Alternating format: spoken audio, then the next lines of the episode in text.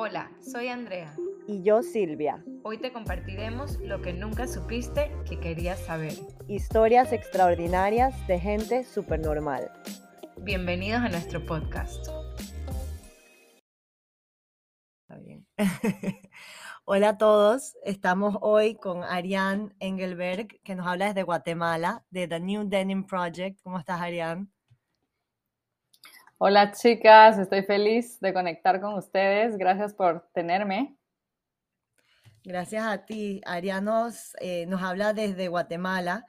Ella es parte de un negocio familiar, Iris Textiles, y junto a su hermana, ahora me, nos cuentas bien la historia, ¿no? Y su papá fundaron The New Denim Project, que es un negocio familiar en donde han revolucionado la forma de trabajar textiles y redefinido lo que es sostenibilidad, especialmente en Latinoamérica.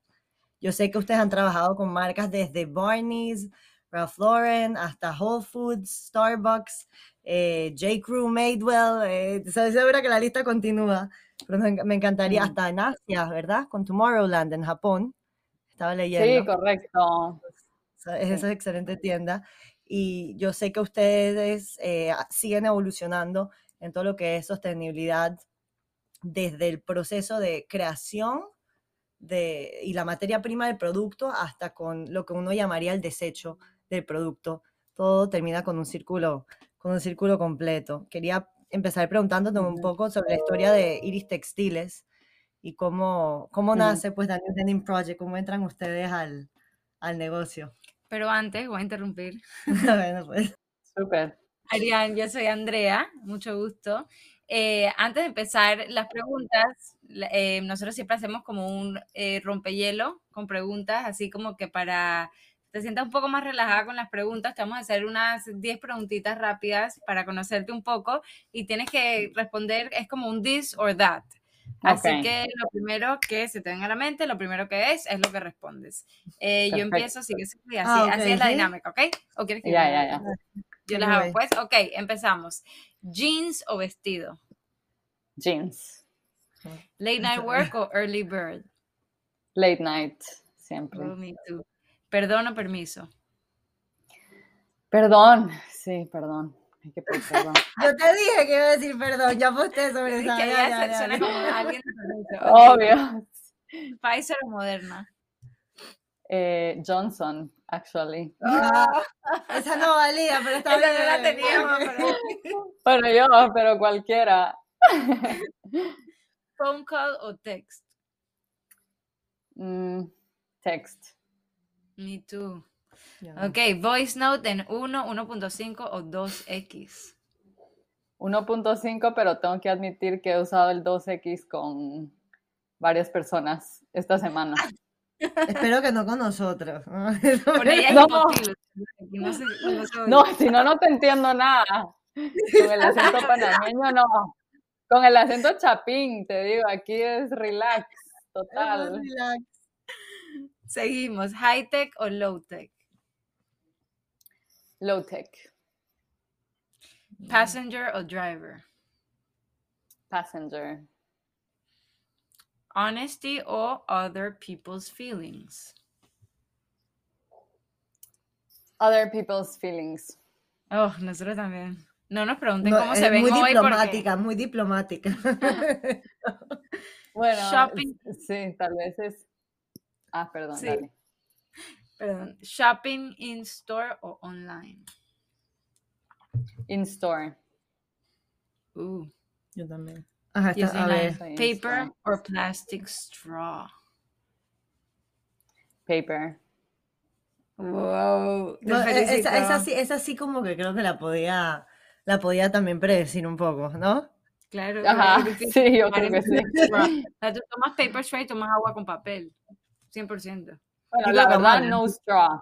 La verdad sería no straw. Prefiero no straw a straw de papel o plástico. Sí. Mm, está mal, Yo creo que, yo creo que eso, eso, igual lo están cambiando ahora con el packaging. Sí. Entonces ahora sí, yo quiero volver a, volver a la pregunta, ¿cómo nace la New Denim Project de, de Iris Textiles, una empresa familiar? ¿Cómo evolucionan para allá? Em, bueno, gracias a ambas de nuevo por la, la intro y las preguntas rompehielo. Eh, ya me siento eh, que pasamos el warm-up aquí. Pero bueno, les cuento un poquito la, la, historia de The New Denim Project. Como, como contó Silvia, nació dentro de la sombría de la empresa familiar Iris Textiles, que fue fundada por mi abuelo Peter Engelberg y su socio Víctor Benchuam en Guatemala en los años 50. Y hasta el día de hoy seguimos en las mismas instalaciones y mucho del mismo personal también.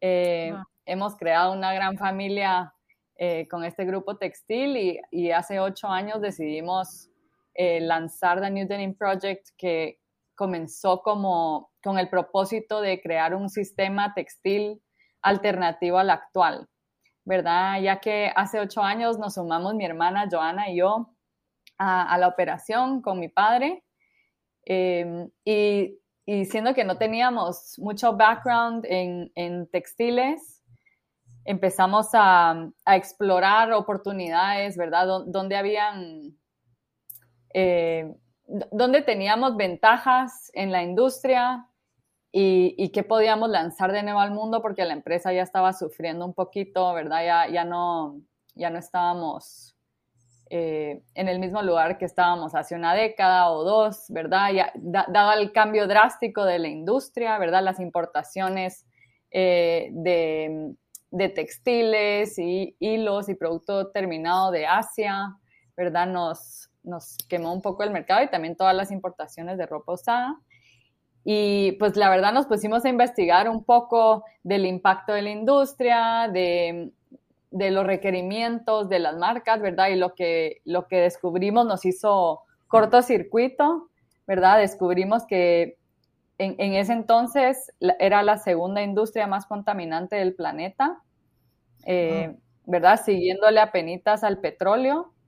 Hoy en día es, es como debatable, ¿verdad? Es debatible si es la segunda o tercera más contaminante, pero sabemos que está dentro de las top 5, ¿verdad? O tres por lo menos. Y, y, siendo nietas, ¿verdad? De dos textileros, porque ambos, eh, mi abuelo de, de, parte materna y mi abuelo paterno, ambos estaban en textiles, yo nunca escuché ningún problema eh, digamos, en la industria textil como escuchamos de la industria del plástico, del petróleo y ya hoy en día creo que la conversación está mucho más avanzada, ¿verdad? En el tema de impacto. Entonces, eh, lo que vimos fue que necesitábamos hacer una reevaluación y una reestructuración para poder ser una empresa relevante en ese entonces y que tenga una visión a futuro, porque lo que vimos era que obviamente tenía que haber un cambio en eh, la producción,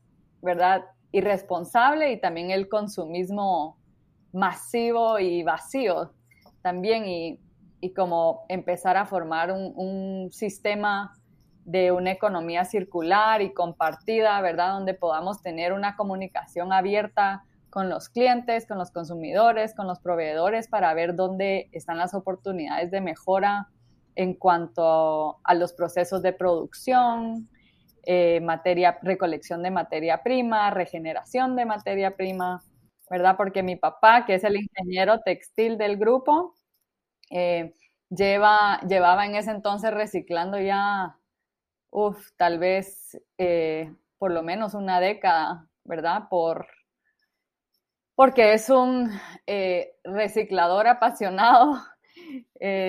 tal vez al principio no lo hacía con la intención de ser sustentable, solo porque ¿verdad? Tiene tal vez esa, ese ADN ashkenazi que no le gusta tirar nada a la basura. Eh, o sea, nothing can go to waste, ¿verdad? Entonces, se aplica esa misma, ese mismo como pensamiento cultural y tradicional, no solo lo aplicaban en la casa, sino también mi papá en el trabajo, ¿verdad? Con toda la maquinaria, el equipo, la materia prima, y es, no vamos a tirar nada, o sea, probar hasta que le saquemos la última micra de fibra, ¿verdad? Para, para hacer hilo y así fue como nos volvimos eh, suprarrecicladores eh, extraordinarios. Y ya a la hora que entramos mi hermana y yo, ya, ya la operación manejaba el 70% de materia prima era reciclada.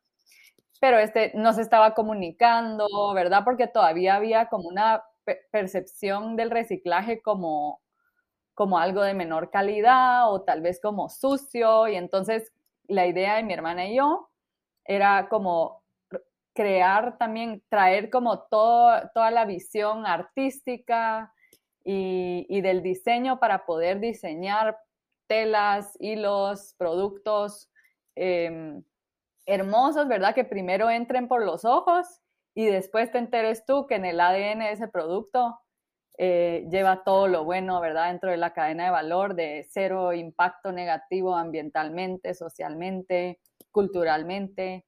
Y, y así, así fue como lanzamos el, el proyecto y la verdad que estamos súper contentos con la respuesta y también los avances en la conversación sobre la sustentabilidad en, en la industria, porque como, como decimos siempre, ¿verdad? Todos somos parte de esta industria, no hay nadie caminando desnudo, tal vez un loco por ahí, otro por allá, pero todos formamos parte, ¿verdad? Y por eso creemos que iba, o sea, en algún momento iba a salir a relucir el tema de, de la conciencia en la industria.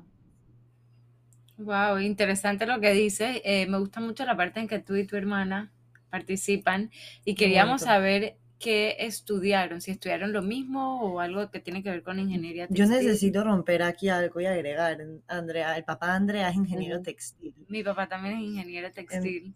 Ah, wow, en Panamá también. Ya no lo lo hacía en Colombia, ya no, porque ahora ah, en Colombia.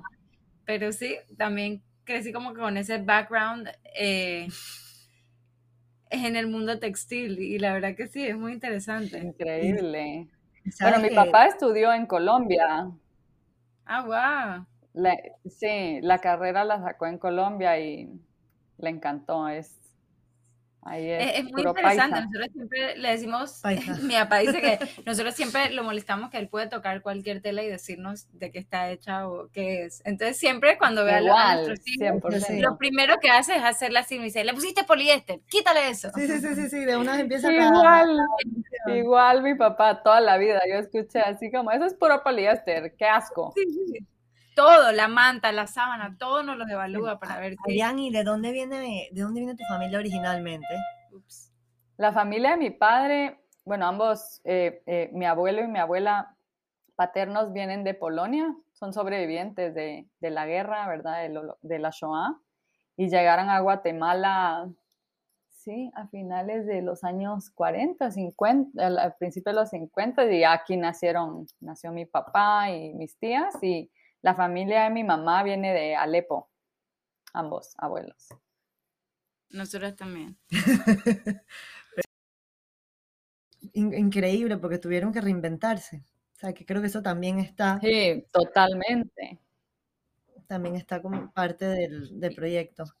Ustedes, eh, que estamos en la pregunta de, de, lo que estudiaron, ¿ustedes estudiaron en Guatemala o salieron afuera a estudiar?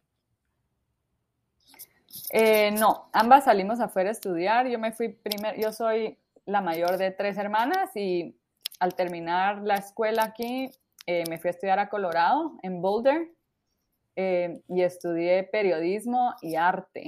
O sea, nada que ver con textiles. Y después de dos años me transferí a, Israel, a la Universidad de Herzliya, con mi hermana, que en ese año empezó Joana, entonces hicimos la carrera juntas de comunicaciones. Ah, wow, nosotros también estudiamos comunicaciones. Sí, business communication, sí. Ah, sí. Antes sí. En Panamá, en Panamá estudiaron. Bueno, empezamos en Brandeis. Ah, en Brandeis. Sí. En Boston. Y, terminamos, y terminamos acá, pero chistoso que ahora me, me puse un poco nervioso porque estudié periodismo. ah, no, no, no, no, pero olvídate, ya fue hace otra vida, ya no me acuerdo nada. Sabes que cuando, cuando me estabas explicando un poco el proceso, sé que se habla mucho sobre upcycling.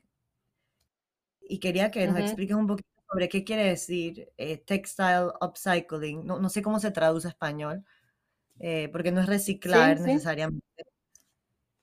Suprarreciclaje. Así, bueno, así le decimos nosotros. Suprarreciclaje.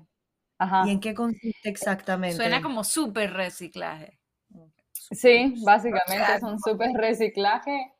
Em, bueno, lo que habla, no sé si han escuchado de la, de la filosofía y el principio de diseño de Cradle to Cradle.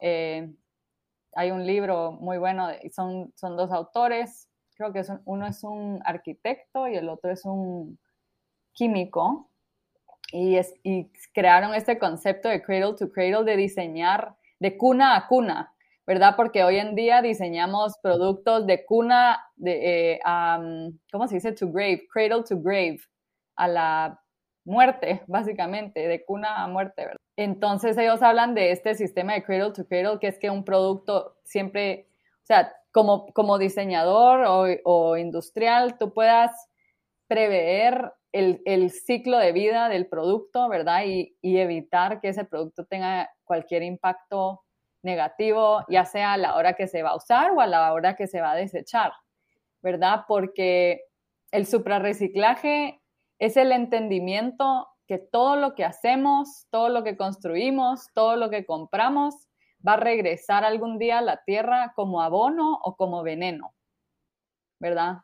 Y bajo, bajo esa idea existe entonces, ellos lo que dicen es, no hay reciclaje, ¿verdad? No hay ningún recycling. Either you downcycle or you upcycle. O sea, o subreciclas un, un material o lo suprarreciclas. O le das una vida de menor utilidad y menor calidad o le das una vida de mayor utilidad y mayor calidad a un producto, ¿verdad? Entonces, eh, nosotros al, formar este proyecto nos comprometimos a que el reciclaje que íbamos a hacer sea un tipo de upcycling y no sea un producto de menos utilidad y de menos valor, donde digamos, por ejemplo, todos los, los retazos de denim, eh, les voy a explicar un poquito el proceso, cómo funciona para, entender un poco mejor este concepto en, en el contexto textil entonces, de nuestras principales materias primas es todo el desperdicio de las mesas de corte en las fábricas de denim, ¿ok? De jeans. No sé cómo le dicen en Panamá los jeans. Eh, sí, jeans. Jeans. Jeans. Ok. Eh, entonces, aunque tenga la mejor tecnología en, en la fábrica, en la mesa de corte, en el patronaje, vas a tener un mínimo de 15% de desperdicio a la hora de cortar el pantalón y te quedan estos retacitos de tela, ¿verdad? Ese, ese desperdicio, que si, si tomamos en cuenta la producción global de jeans, que son 2 mil millones de, de, pares de jeans que se producen anualmente, es uno de los productos más populares de la historia, ¿verdad? Y sigue creciendo eh, la producción año, año a año. Eh, pero si, si tomamos en cuenta que el 15% considerando que las fábricas tienen la mejor tecnología, lo cual no la tienen todas, ¿verdad? Pero digamos que todas tendrían la mejor tecnología para patronaje. Un 15% de 2 mil millones significaría que el material que está siendo desperdiciado sería suficiente para crear 300 millones pares de jeans. Y ese material se está yendo al vertedero, ¿verdad? Y, o, lo, lo recolectan no sé, otros recicladores para romper la fibra y hacer colchones o, em, insulación de paredes, ¿verdad? Pero todo eso consideramos que es un downcycling porque es un material increíble, ¿verdad? Es un algodón normalmente premium em, y es tela nueva, o sea, al final es tela nuevita, ¿verdad? Que tú puedes eh, reutilizar. Entonces nosotros recolectamos ese desperdicio, lo surtimos, lo clasificamos, eh, lo rompemos de nuevo en fibra y esa fibra se vuelve a hilar, ¿verdad? Volvemos a hacer hilos con esa fibra y esos hilos los diseñamos en telas, em, telas premium para la industria indumentaria, ¿verdad? Todo lo que es fashion, después accesorios, para textiles de hogar eh, y todo tipo de aplicaciones, ¿verdad? Y entonces la idea es eh, que, que, con este material y la creatividad no hay límites, ¿verdad? Y, creemos que el desperdicio es una falla en el diseño, ¿verdad? Y esto es algo que creo que ya en, muchas universidades y, escuelas de diseño ya están empezando a, a, comunicar el tema de que, bueno, en, en, la moda, ¿verdad? Y en el textil, etcétera, no es solo, no se, no se trata solo del runway, ¿verdad? Del fashion show, de, de la estética final del producto, sino en realidad si tú ves el, el proceso de producción de una prenda de vestir es súper artístico, es, un, es una obra de arte en sí, el proceso. ¿Verdad? Y, y, la gente cuando lo ve, y, y, se los digo porque lo veo en todas, el 100% de las visitas que vienen a vernos, que salen como, wow, ya voy a apreciar mucho más todo lo que me pongo, ¿verdad? Mi gorra, mis calzones, mis calcetes, todo, porque es un proceso tan elaborado y artístico que tú dices, ¿cómo puedo ir a, a todas estas eh, retailers de fast fashion y comprar, de moda rápida, ¿verdad? Y comprar un, un pantalón a 7 dólares, no, como que no hace sentido. Aparte tuvo que haber sido transportado, etcétera, ¿verdad? Pero sí, en, no sé si expliqué bien lo que es textile upcycling, pero em, esa es la filosofía principal detrás de nuestro trabajo. Básicamente es darle una mejor vida. Sí, a, a todas las desechos. Dime algo, ustedes quisiera saber, como ustedes producen la tela y hacen el patronaje, ustedes nada más mandan la tela, ¿cómo se, quién se queda con el desecho, ellos o ustedes? Bueno, nosotros no hacemos el patronaje, digamos, en el caso del denim, nosotros recolectamos el desperdicio de otras fábricas.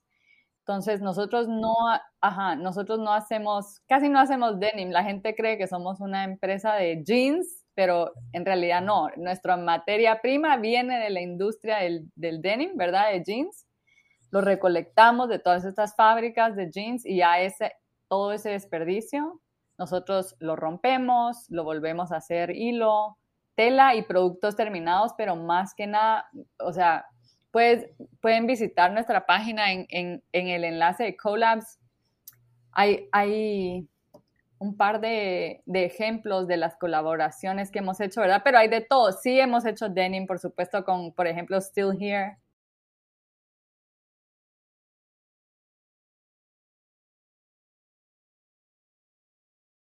Como el perfecto ejemplo de, de upcycling del material, porque, o sea, yo no he visto jeans más cool que esos, pero ¿verdad? Es, es, una, es uno de los, de los cientos de productos que se pueden crear con ese material y, y creo que Silvia y Andrea pueden, pueden eh, ser testigas de que definitivamente el material se fue a, a, una mejor vida. Pero ¿qué pasa con lo que ni ustedes pueden utilizar? Con, con, con, su desecho, porque claro que tienen, ¿no?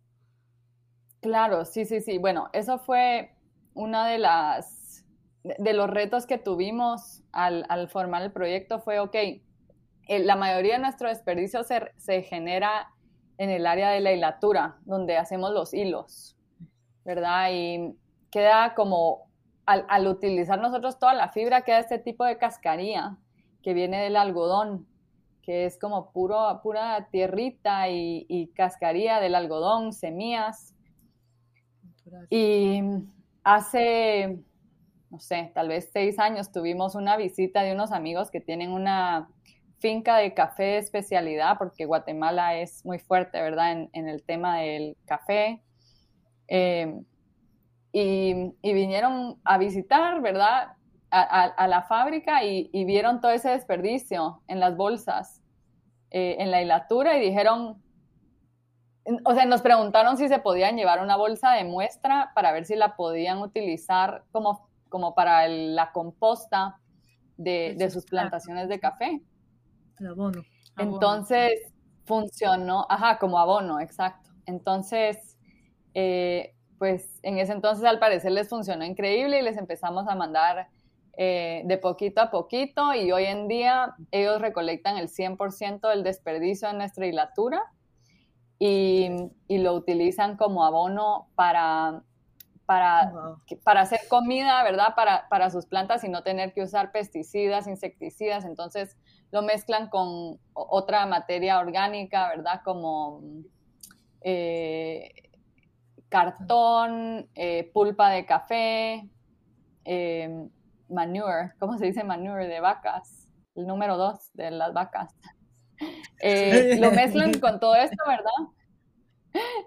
Y, y, juntos diseñamos un, un, sistema de ciclo cerrado completo, ¿verdad? Son, son, nuestros amigos de finca, se llama Finca San Jerónimo Miramar, los pueden buscar en Instagram, es increíble, es un paraíso y una finca ecodiversa, ¿verdad? Donde, y también tienen un laboratorio donde están eh, cada vez innovando con métodos naturales de, de crecer café.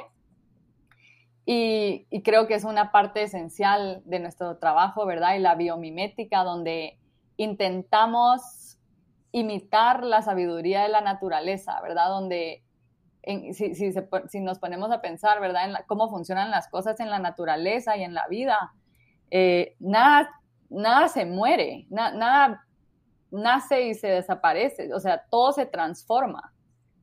Incluso nosotros, cuando, ¿verdad? Al final de nuestras vidas regresamos a la tierra y servimos como abono para que crezcan otros organismos, ¿verdad? Y esa es la única ley de la vida y de la, la, naturaleza, es la constante transformación. Y entonces es, ok, ¿cómo podemos aplicar esta, esta, este sistema perfecto que ha funcionado por millones y billones de años, ¿verdad? ¿Cómo lo podemos aplicar a cómo, cómo vivimos, cómo diseñamos, cómo producimos, cómo pensamos, porque todo es cíclico. ¿verdad? Dime algo, ¿ese desecho ustedes se lo regalan o lo venden? ¿Cómo funciona? El, el, por ejemplo, el waste que tú compras de otras industrias, ¿te lo venden o te lo regalan? Sí, tiene un costo.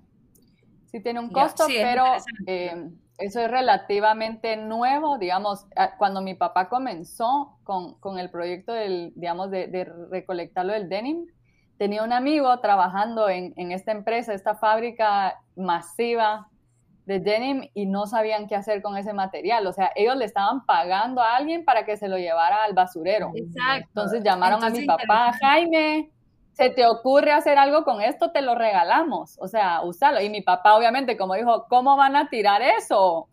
Empezó a acumular todo ese material gratis porque se lo mandaban ¿verdad? A ellos les salía gratis también porque ellos, a ellos les estaba costando plata mandarlo al basurero. Pero obviamente eh, hoy en día ya la gente sabe que todo material tiene un propósito, ¿verdad? Y, puede servir, puede tener un propósito y, y pues me parece bien también que, que toda la cadena haya, haya, hayan profits, ¿verdad? Pero pero sí, hoy en día nosotros sí eh, pagamos por el material que recolectamos.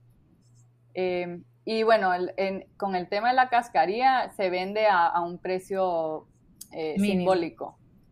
Claro. Sí. Quiero hacer un paralelo interesante. cuando yo era chiquita, mi profesora siempre nos decía que estamos en una era donde desechamos todo, que estamos acostumbrados a que usamos los platos, los botamos, todo es desechable y que sin querer, también pensamos que las relaciones en la vida se vuelven así desechables. No, esta no me cae bien, cambio de amiga, este matrimonio no funcionó, empiezo uno nuevo. Y que eso, eso del desecho tiene que ver también cómo nosotros nos comportamos en nuestro día a día. Así que es lindo como eh, esto, es todo esto que está pasando porque es un refresh. Como el otro día llevé a mis hijos a una fábrica y nos dijeron que todas esas galletas que no estaban bien impresas las iban a botar. Y todos los niños mm. entraron en estado de shock, como, ¿cómo vas a botar la galleta? Porque le falta un pedazo, porque no está perfecto, ¿cómo la vas a botar? Y nosotros le dijimos a la fábrica, ¿por qué no la crumble y lo venden para hacer pie crust? O sea, ¿por qué no se les ocurre? Y que no, que no. Y el año pasado salió. Ah, ¿verdad? Sí el crumble para hacer pie y ahora lo puedes comprar en el súper.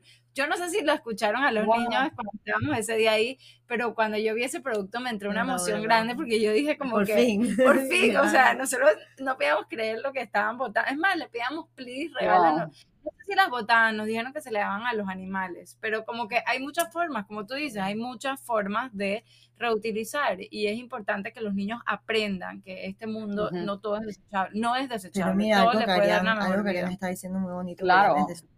Viene desde tu Exacto, papá. y es un- exacto. Es un, estado, es una forma de pensar y un estilo de vida. No es que, eh, no es, ya, yo antes, bueno, antes de esta conversación, voy a serte muy franca, para mí el tema de sostenibilidad era, bueno, me gusta comprar productos sostenibles o, eh, por decir algo, yo uso ropa orgánica por los beneficios que me traen y nunca pensé, pues, que es un es una forma de pensar y un estilo de vida y no, no va directamente en lo que tú consumes, sino que en todo lo que tú consumes va desde tiempo, como dijiste, tus relaciones y simplemente la forma de, de usar, porque todos participamos en el proceso.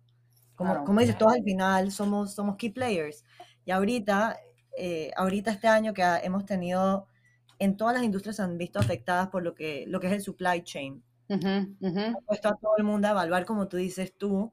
eh, lo, vi que lo mencionaste en una entrevista, lo voy a decir en inglés, waste is a design flaw, Ujú, ¿no? ujú. Ese hecho es un problema en el diseño de cualquier producto y eso a nivel de, de lo que es supply chain se ha visto como un llamado de, a despertar este año con la pandemia y cómo hay falta de productos y cómo está empezando la inflación y cómo ahorita uno está siendo mucho más, también como consumidor, mucho más eh, anuente de cuánto estás consumiendo. Sí, o qué estás ¿no? consumiendo. Y qué estás consumiendo. Eh, Mira, cuando empezó la pandemia, ¿te acuerdas que no había papel higiénico en muchos lugares? Sí, una gente- locura, una Una locura. mentalidad de, de como que, tú sabes, agarrar y agarrar y agarrar y agarrar, que ha, que ha cambiado mucho, ¿no? Hoarding. Hoarding. Sí. Pero inclusive está pesando en la conciencia de la gente. O sea, hasta por ejemplo yo que tenía que buscar un packaging para algo y me tocaba hacerlo de plástico porque tenía que, estaba como, hoy no hay algo que puedo usar que no sea plástico. Como que, ¿sabes? Como ya uno sin querer le pesa y, y eso es bueno, eso es, eso es bueno, estamos como en camino a un mundo mejor y es lo más importante. Sí, ya, Ahí- ya lo tienes en la conciencia.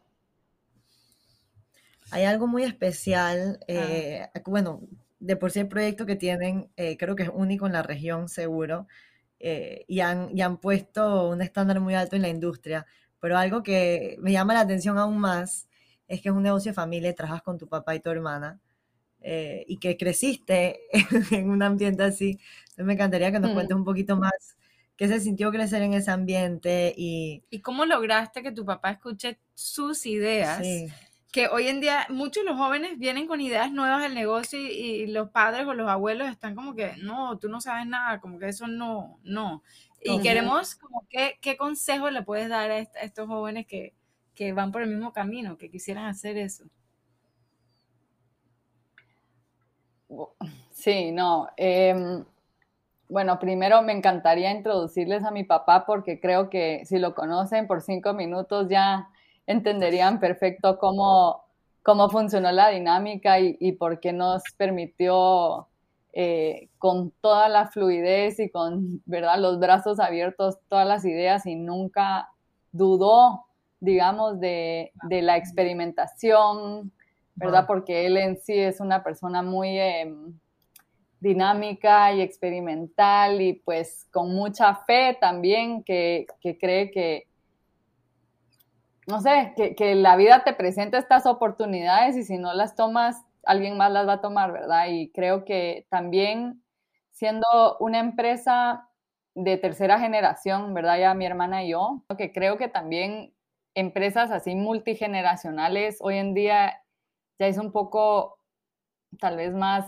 raro encontrar y que las nuevas generaciones se quieran involucrar en el negocio de los papás y de los abuelos, ¿verdad? Entonces, yo creo que en nuestro caso mi papá nunca esperó que nos involucráramos a full, ¿verdad? Y para él fue como una tremenda sorpresa, para bien, ¿verdad? Vernos tan entusiasmadas y venir con toda la, la gana del mundo, ¿verdad? A, darle una nueva vida a la empresa y obviamente, pues para nosotros, no, para nosotras era, era un honor y como un legado que nos dejó mi abuelo y que habíamos visto a mi papá eh, echar punta, como decimos aquí en Guate, eh, tantos años, ¿verdad? Y, y, pues esa fue la fábrica que, que, nos dio todas las oportunidades de la vida a nosotras y pues sentíamos que le debíamos algo, ¿verdad? De, de regreso a, a, la fábrica, a mi papá y a mi abuelo y, y también creo que todos, o sea, fue, fue para nosotras también una sorpresa que nos apasionamos tanto con el, con el tema del textil, ¿verdad? Para nosotros es como un, un arte. Entonces, sí, entonces es, y es un trabajo muy dinámico y donde, como, como dicen ustedes, ¿verdad? Mi papá nos dio todo un canvas en blanco para que exploráramos eh, oportunidades y eso nos, nos permitió como dar mucho más del potencial, ¿verdad? Y pues de todos y de todo el equipo también, como empezar a, a pensar out of the box. Y, y creo que para, para, para, tanto como para mi papá como para nosotros es mucho más que un trabajo, ¿verdad? Es, es, un, es un proyecto de pasión y pues nos comprometimos a, no parar hasta que estemos en todos los rincones del mundo. Yo siento que el mercado, el mercado en Asia es un mercado muy exigente eh, y hoy en día pues los consumidores, si, si, nos metemos a hablar de Generation Z y todo esto, se han vuelto mucho más exigentes también a nivel de transparencia con las marcas. Porque si tú dices en realidad que tus valores son que tú eres una marca sostenible, yo quiero, yo quiero saber y entender eh, desde, desde qué punto empieza esa sostenibilidad. Y ya no, no es como, no siento, nosotros en la ignorancia antes era como un sello, como que, ah, eh, non-GMO, perfecto. No, pero tú sabes que ah, teníamos una pregunta súper interesante, ah. pero antes que, que estamos conversando, es que qué bonito hoy que esta generación está dispuesta a pagar más por algo que, que, en teoría vale menos con tal de que sea ético y sostenible. Por ejemplo, el otro día estábamos en Grecia y estaban prácticamente regalando fur coats, o sea, eh, eh, como los precios estaban muy bajos y nosotros no entendíamos como que por qué, y yo tenía este guilt y todo el mundo dice que aprovechen, compren, que esto no van a encontrar más nunca, y, y, y, como que prácticamente me forzaron a comprarlo, nunca me había lo usado, lo tengo ahí, y en verdad, no, no, verdad, no, no mal, ¿no? Me lo compraron y fue un regalo, pero hoy en día me, cuestaría, me costaría mucho ponérmelo, mucho, mucho, mucho. O sea, e, es, simplemente el nivel de claro. Encima yo le decía al tipo, pero dime qué material que we killed the fox, you were wearing a real fox, no sé qué. Yo dije, oh no, como que. Ey, pero si era tu abuela sostenible, entonces. Eh, bueno, no sé. Yo, soy sostenible. ah, bueno, claro. Si lo heredaste, Mira, no hay nada mejor que, que poder incluir algo en tu closet que ya exista, ¿verdad? Que sea second hand. Eh, obviamente toda la industria de second hand tiene todos sus propios dilemas, pero, ajá, pre-loved, pero, pero entiendo perfecto, sí, el dilema que dices. Eso es marketing. Es igual es marketing. mira que eh, tú viste lo que pasó en el show de Louis Vuitton, que parece que una señora se tiró a la mitad del show, estaba protestando. Sí, de Extinction Rebellion, creo. Sí. Vino con un póster ahí caminando, parecía como una modelo ahí. Parecía como parte del show, pero lo interesante fue que la gente seguía caminando. Entonces, o sea, las modelos seguían caminando. Entonces, yo no entendí, cuando empecé a leer los comments, yo no entendía si la gente estaba como que a favor de la señora o diciendo como que esta señora está loca que se tiró en la mitad del show. Pero en verdad, digo, I, I back her up, como que... Aunque... Sí, bueno, es que... No, no, sé si es la forma, pero había que hacer algo como que un poco como chocante, pero lo que le dije a decirle es que interesante como las modelos se iban caminando, así somos nosotros en el mundo, o sea, como que nos están diciendo, oye, eh, esto está pasando, nuestro, eh, o sea, planeta Tierra necesita tu ayuda y nosotros seguimos caminando, como que nadie quiere parar y despertar y ver qué está pasando. Piensas que tu aporte no va a hacer la diferencia. Exacto. Creo que, creo que ese es el problema. sí, y eso es, eso es un problema, pensar así, definitivamente, aunque, vamos, obviamente hay, hay empresas y países que tienen más responsabilidad que otros porque emiten mucho más. Eh, ¿verdad? La, huella de carbono es mucho más alta, pero si uno, empieza, si uno empieza a pensar de esa manera, entonces, bueno, si no cambia aquel, no voy a cambiar yo, y así, no, así nunca han funcionado los cambios, ¿verdad? Todo, todos los cambios que hemos visto en la historia es porque cada persona decide em, cambiar sus hábitos, ¿verdad? Y hacer, al principio es un esfuerzo adicional, y si toma un esfuerzo, ¿verdad? Toma... Eh, Sí. willpower, como, ¿cómo se dice? Poder de voluntad. Fuerza de voluntad. Fuerza de, voluntad.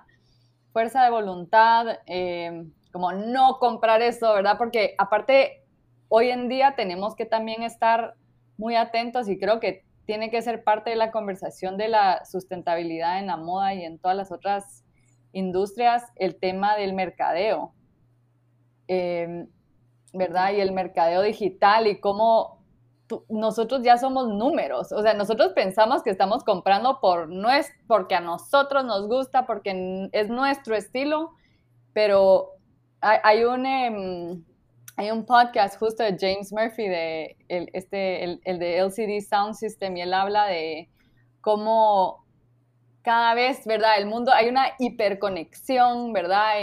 con, con el Internet y todo lo que está pasando, pero con esta hiperconexión viene también una desconexión muy fuerte de interior, ¿verdad? Y, de, y, dentro de la comunidad. O sea, se empiezan a, a, desligar un poco las, las comunidades y, uno de, tu ser esencial, ¿verdad? ¿Quién sos tú de verdad? ¿Qué querés de verdad? Em, no sabes reconocerlo. Entonces, ya hoy en día existe, él, él, dice, there's a marketing division for every lifestyle you can think of. Entonces, si tú pensas, ah, me gusta el punk, entonces por eso me voy a comprar esta camisa. O sea, eso te lo vendieron. O sea, esa idea te la vendieron. Lo viste en algún lado, ya sea en tus playlists de Spotify, y entonces ya te lleva videos de música, y eso ya te lleva a estas celebrities y te lleva a esta marca. Entonces, necesito esto, y esto es mi estilo. Y todo te lo están vendiendo todo el tiempo. Entonces, Yuval Harari, el autor de Sapiens, también dice, le preguntaron en una plática en Google que cuál era un consejo para, para los chicos que están saliendo ahorita de la escuela, ¿verdad? Para un chico o chica de 17 años, ¿qué le diría? Que, que sea importante que sepa para el futuro y le dice que nunca era tan importante como ahora en la historia conocerse a sí mismo, porque va a llegar a un punto que las tecnologías te van a conocer mejor a ti que, que tú a ti misma y por eso ves en todas las aplicaciones, ¿verdad? Como recommended, recommended, y porque te conocen, ya te conocen, podemos volvernos una fórmula. O sea, creemos, lo somos, entonces creemos que como, como humanos con conciencia, ¿verdad? Tenemos como el libre albedrío de escoger, y, pero en realidad podemos ser 100% programables y predecibles en lo que, vas en lo que le vas a hacer clic, en lo que vas a comprar, ¿verdad? Entonces, en, nuestra vida tenemos que decir, ok, voy caminando por aquí, ¿verdad? Wow, me encanta eso, me lo que, eh, tu impulso es comprarlo, pero decir, tiempo, ¿por qué estoy comprando? Vi esto en alguna revista o algo me está, ¿verdad? Go back y todo lo podés, casi todas tus compras, así más las impulsivas, las podés regresar a algún eh, anuncio, algún mercadeo digital o algún target de un ad, ¿verdad? Entonces es importantísimo como step back y tomar esos, hacer ese esfuerzo al principio y luego se vuelve un hábito, como todo, ¿verdad? Después de cierto tiempo dicen que toma 21 días formar un hábito. Sí, sí. Eh, y, y, creo que es un experimento lindísimo para hacer con todo, o sea, incluso con la nutrición, o sea, decir, es que no puedo no comer chocolate. Bueno, trata por 21 días no comer chocolate y se te vuelve un hábito. Y es lo mismo con la moda sustentable, con la producción, con consumir qué tipo de cosa, ¿verdad? Solo se vuelve automático. Así, entonces me imagino, una de las preguntas es que si la, sostenibilidad es parte de tu vida, de tu día a día y de tus hermanos, o sea, ¿tu ropa es sostenible o hasta dónde lo llevas? Eh, sí, trato, ¿verdad? hasta donde puedo comprar y apoyar a marcas eh, que sean afines a, mis valores y también que, que sean eco a lo que yo hablo y vivo todos los días. Em, te soy honesta, desde que estoy en este proyecto casi no he tenido la necesidad de comprar nada porque con todos los que colaboramos o me mandan muestras o me hacen un descuentito en lo que, ¿verdad? Entonces estoy feliz solo recibiendo las muestras de, los clientes y nuestros colaboradores. Tienen las mejor, de las mejores marcas. O sea, le dije a Silvia, ahí me puse ropa de J. Crew y estoy emocionada porque yo sé que ustedes han trabajado. Sí, imagínate, o sea, ¿para qué, ¿para qué voy a tener? La verdad, entonces no tengo la necesidad de comprar nada. Claro, de ir a. Eh, hay ciertas cosas que sí, bueno, no, tal vez, no sé, no, no, no, no las hemos trabajado nosotros, pero hay ahora tantas nuevas propuestas, o sea, hay, alquiler de vestidos de gala, por ejemplo, hay, eh, ¿verdad? Está empezando todo el tema de alquiler o de pre-loved. Em, y también hago muchos swaps, sí, swaps, swaps con mis hermanas, hacemos full swaps de ropa, incluso con algunas amigas, nos juntamos a, ok, como, ¿qué, qué quieren intercambiar? Y, y obviamente de vez en cuando me compro una cosita o otra, ¿verdad? Nueva porque me quiero consentir de vez en cuando y todavía tengo esa, esa programación, ¿verdad? De, que lo quiero hacer, pero sí me aseguro que cuando estoy comprando algo nuevo sea eh, en alguna tienda que, donde, no sé, donde yo conozca personalmente o, o muy bien el trabajo del diseñador y que sé que por lo menos van en el camino correcto y no son totalmente greenwashing, ¿verdad? Pero mm, obviamente todos, no, no, puedo decir que soy una persona 100% ecoamigable porque es un mundo casi ahorita imposible de hacerlo, pero, pero en mis intenciones está esa, mm, sí, esa, esa filosofía. Y hablando de, de, marcas y proyectos, ¿cuál ha sido el proyecto más challenging que han tenido que, que, abarcar, que, abarcar, que te recuerdes? O? O más interesante pues para ti? El proyecto más challenging, uff. Eh, bueno, tal vez el más challenging fue el de, el, el, de qué hacer con nuestro propio desperdicio, ¿verdad? El, dentro de nuestro proceso, también con nuestro desperdicio de tejeduría, también nos quedaba mucho desperdicio del selvage, de, de la orilla del telar y, empezamos a trabajarlo con, con, artesanas locales para convertirlo en alfombras tejidas a mano. Oh, wow. Y quedaron hermosísimas. Eso fue uno de mis proyectos favoritos. Me gusta muchísimo trabajar también, eh, hacer proyectos con, con, diseñadores que trabajan con, con artesanas, ¿verdad? Y, y, recrean, todo, no, no recrean, pero como que han elevado un poco lo que es... Eh, el tejido a mano en Guatemala, que es, es, una cultura muy fuerte en lo que es eh, hand weaving, ¿verdad? Y, telares de, cintura, telares de pie. Y entonces es lindísimo como es, slow fashion al, máximo. Estaba contando que yo conocí a alguien que hace cinturones que es de, ah, no es de Ecuador, no es de Guatemala, pero también con como que indígenas. Entonces, eso, eso me parece súper lindo, que le dan un spotlight sí.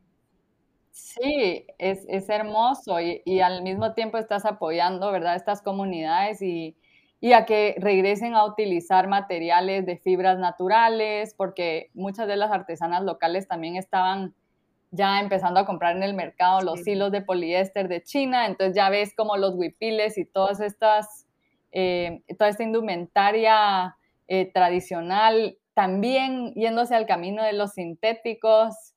Entonces, esos son de mis proyectos favoritos y bueno, cada uno es totalmente distinto. Con Sonia nos ha puesto unos challenges fuertes, pero sí, sí, pero me encanta, me encanta su creatividad y, uff, sí, tal vez por ahí está. Eso sería. Ah, bueno, y ahora estamos haciendo sacos de café para exportación de denim para reemplazar el yute, que también es súper emocionante. ¿Verdad? Guatemala creo que exporta 7 millones de sacos de café. Ah, qué cool de sacos de café al año. Qué cool. Siete millones, dijiste que siete millones de sacos. Sí, les voy a mandar las fotos porque se ve demasiado elegante y hermoso y la idea es que, ok, lleguen estos sacos de café al destino y luego sean reutilizados por alguna marca para hacer delantales o bolsos, ¿verdad? Entonces se, se puede regenerar ese material. Ya yo me imagino yo con mis sacos denim en el súper, porque aquí no te dan bolsas. Bueno, hacemos... Ah, sí. Ir al súper, así que yo me voy a llevar la mía Estamos de bravos. denim, el saco de muchísimo. ¿Sabes qué? Estaba diciendo, estaba diciendo Andrea que acabamos de pasar el mes, el mes de la patria, bueno, estamos todavía, el mes de la patria aquí en Panamá y eh, estaba comentando que también las indumentarias típicas aquí ha bajado mucho la, la calidad. Si tú ves eh, una que utilizaba tu abuelita o alguien en tu familia, cómo las hacían antes y cómo No hoy se en día se compara. siente que en China... Llegó, llegó mi hija de, de, de la escuela gritando, quítenme esta cosa, me pica, me duele. O Sí. sea, porque la toqué y se sentía como que un papel que uno puede arrugar. O sea, no sé ni qué era, porque ni siquiera Sí, poliéster. o sea, era como... qué era, era- pero no sabemos qué era, pero no era algodón definitivamente. Y, y bueno, Es sí. que antes, antes ah, esas piezas eran una inversión, o sea, nuestros abuelos cada pieza que compraban era para que les Claro. durara toda la vida, no pensaban en... Mi mamá tiene la de ella, de cuando Ajá, era bebé. claro, o sea, se no hizo pensaban como hoy que you have to refresh your wardrobe cada mes. Eso, esa, ese concepto no existía, es un concepto totalmente inventado y relativamente nuevo que ha llevado a, a, a lugares ¿verdad? devastadores a nuestro planeta, a nuestras sociedades, pero si nos ponemos a pensar, no sé si vieron el documental este de, de Fashion Revolution o, o ¿cómo se llama? Ay, se los voy a... The True Cost. Netflix. Ok, se los voy a enviar. The True Cost. Hablan del verdadero costo de la moda rápida, ¿verdad? Te voy a preguntar. Ok, mira, vamos a, vamos a saltar y antes de entrar a este tema, porque ayer estábamos debatiendo qué Ajá. preguntarte sobre la pregunta super normal. Así que voy a, voy a saltar ahí porque tiene que ver con este tema. ¿Tú te viste The Madre, Matrix? Pero hace mil años, o sea, esa te lo juro que no me acuerdo nada. ¿Te recuerda? ¿Te recuerdas? Hay una parte Ajá. donde a él le ofrecen dos pastillas. Dice, aquí hay una pastilla azul y aquí hay una Ajá. pastilla roja. Le estaba contando a Andrea la teoría. Dice, si tú te tomas la pastilla roja, tú vas a saber la verdad. Pero ya, once you know the truth, it's gonna, te va a romper todo lo que tú conocías, pues. La verdad, y no puedes echar, Ujú. no puedes echar para atrás, la cruda verdad de cómo vives. Eh, la otra es que te pones la pastilla azul y puedes seguir viviendo en este bliss donde, donde todo está bonito y nunca, y nunca saber la verdad. Entonces han, han hecho muchos estudios sobre qué elegiría la gente eh, en el mundo. Y ahora que, que estás hablando del documental y que estás hablando de este tema, te hago la pregunta a ti. Eh, yo creo que ya sabemos qué va a decir, ¿no? ¿Qué, qué prefiere? No, pero- no sé, ¿qué prefieres? Mira, yo La creo que por muchos años ya viví bajo la píldora azul, o sea que ya en est- a esta edad yo creo que escogería La ro- la roja, porque sí, creo que ya, ya estaría, ya sería capaz de, ¿Quieres tratar de de poder absorber al- al- la verdad, aunque sea dolorosa, en este punto de mi vida. Ya, sí. Y con, ese tema que estás hablando de que en realidad eh, si, uno no- si uno abre sus ojos al verdadero costo de lo que uno usa, de lo que uno consume, y de repente a veces tratamos de tapar el sol con la mano y no queremos verlo, no queremos saber del tema. Eh, y, y en realidad, en realidad es un trabajo en conjunto, como dices, cada granito de arena que nosotros aportamos, especialmente en Latinoamérica, donde, donde siento que la reserva, las reservas naturales que tenemos y las ventajas eh, ambientales, digamos, en Panamá, la biodiversidad que, eh, que Claro. te hablo, que, que tenemos acá, Una estamos echando joya. la basura sin darnos cuenta, es una joya, Ujú. correcto. Entonces, todos podemos de alguna forma probar, o sea, poder ayudar eh, obteniendo un poquito de, de educación y haciendo estos, estos pequeños cambios, como dices tú, que a la larga se vuelven en hábitos y en una forma de vida. Y sí, conscious consumption. No sé si eso existe, pero es importante Sí. que la gente ajá, que compre con conciencia. Absolutamente, Sí. Yo soy retailer, así que no me gusta tu idea, pero sí. Sí, o curar, empezar a curar tu closet como si fuera una colección de arte, ¿verdad? Y, y curarlo para longevidad, como pensar en la longevidad de, de tus piezas, ¿verdad? Como lo hacían nuestras abuelas y sí, pensar como, pensar como nuestras abuelas. Eso sería. Ahora vamos a pasar a la pregunta super A la de normal. verdad, a la de verdad. Esta es la de la verdad. Ah, yo pensé que era la, la de Matrix, Sí. ok, otra. Esa, esa se coló porque como estábamos hablando de esto, yo di- sí le preguntó, le hago las esa pregunta, le yo creo que está muy deep esa pregunta, no, no sé, pero Ah, no, eh, como estamos hablando de eso, la metimos, pero ahora sí la pregunta es súper normal, Solamente es una palabra y tú tienes que responder lo primero que se te ocurre. Lo primero que se te ocurre, ¿ok? ¿Estás lista? la palabra supernormal es H&M.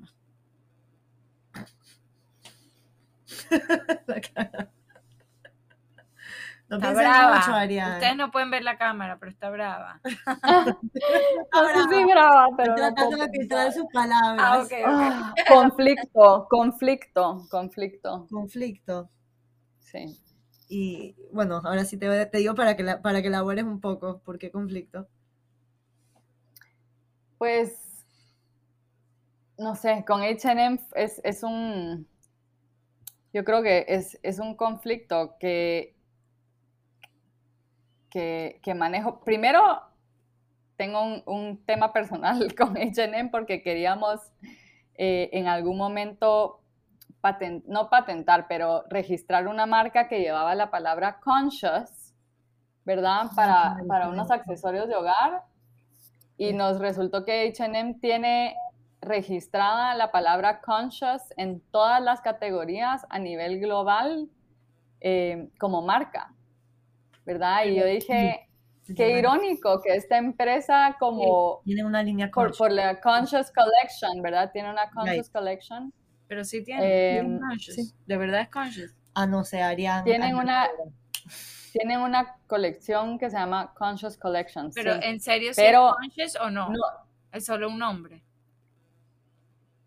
Mira, no sé, no, depe- depende de la prenda, ¿verdad? Sa- sacan muchas prendas. Hay algunas que te diría que probablemente sí están bien hechas y con materiales eh, responsables y otras que son puro greenwashing, pero, pero más que eso yo creo que o sea, me, me lleva al punto de, de que el- la industria no puede cambiar si no cambian estos sistemas de fast fashion. O sea, lo, lo que, a lo que iba cuando les, les mencioné el, el- el documental de The True Cost es que hablan de que pasamos, el mundo de la moda tenía antes dos temporadas, eh, Spring, Summer, Fall, Winter, ¿verdad? Primavera, verano y, Otoño, invierno. eh, invi- otoño, invierno.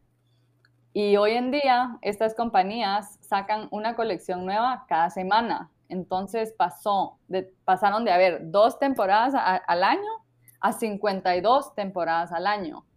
¿Y eso qué implica? ¿Qué implica tener 52 temporadas al año? Primero, son lead times mucho más cortos para las fábricas, que ponen mucha presión, ¿verdad? En, en toda la cadena de valor, eh, precios apretadísimos, ¿verdad? Entonces, yo lo que pienso es que no importa cuántas colecciones conscious saques, si no cambias el modelo del negocio, no va a cambiar nada, ¿verdad? Y creo que para concluir, eh, yo lo digo en, en muchas de, de, las pláticas que tengo con la gente, es, es esta frase que dijo Albert Camus, que es, para poder ser, nunca intentes parecer, ¿verdad?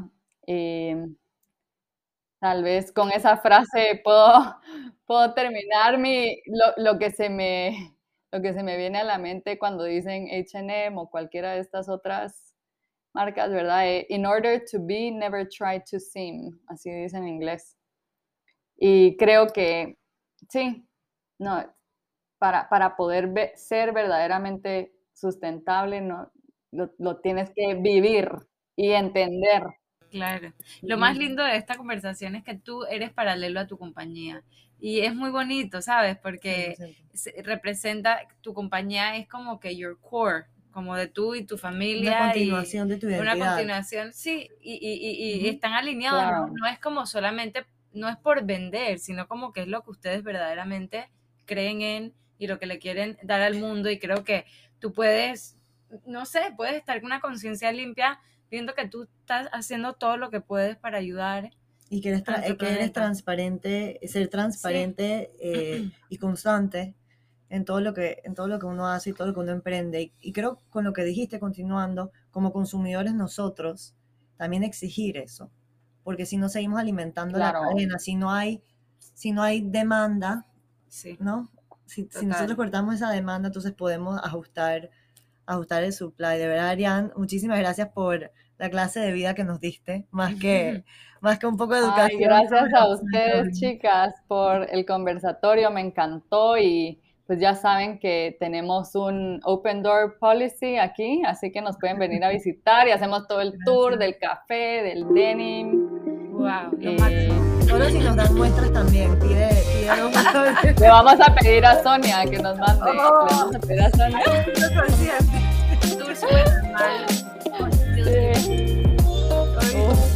Total.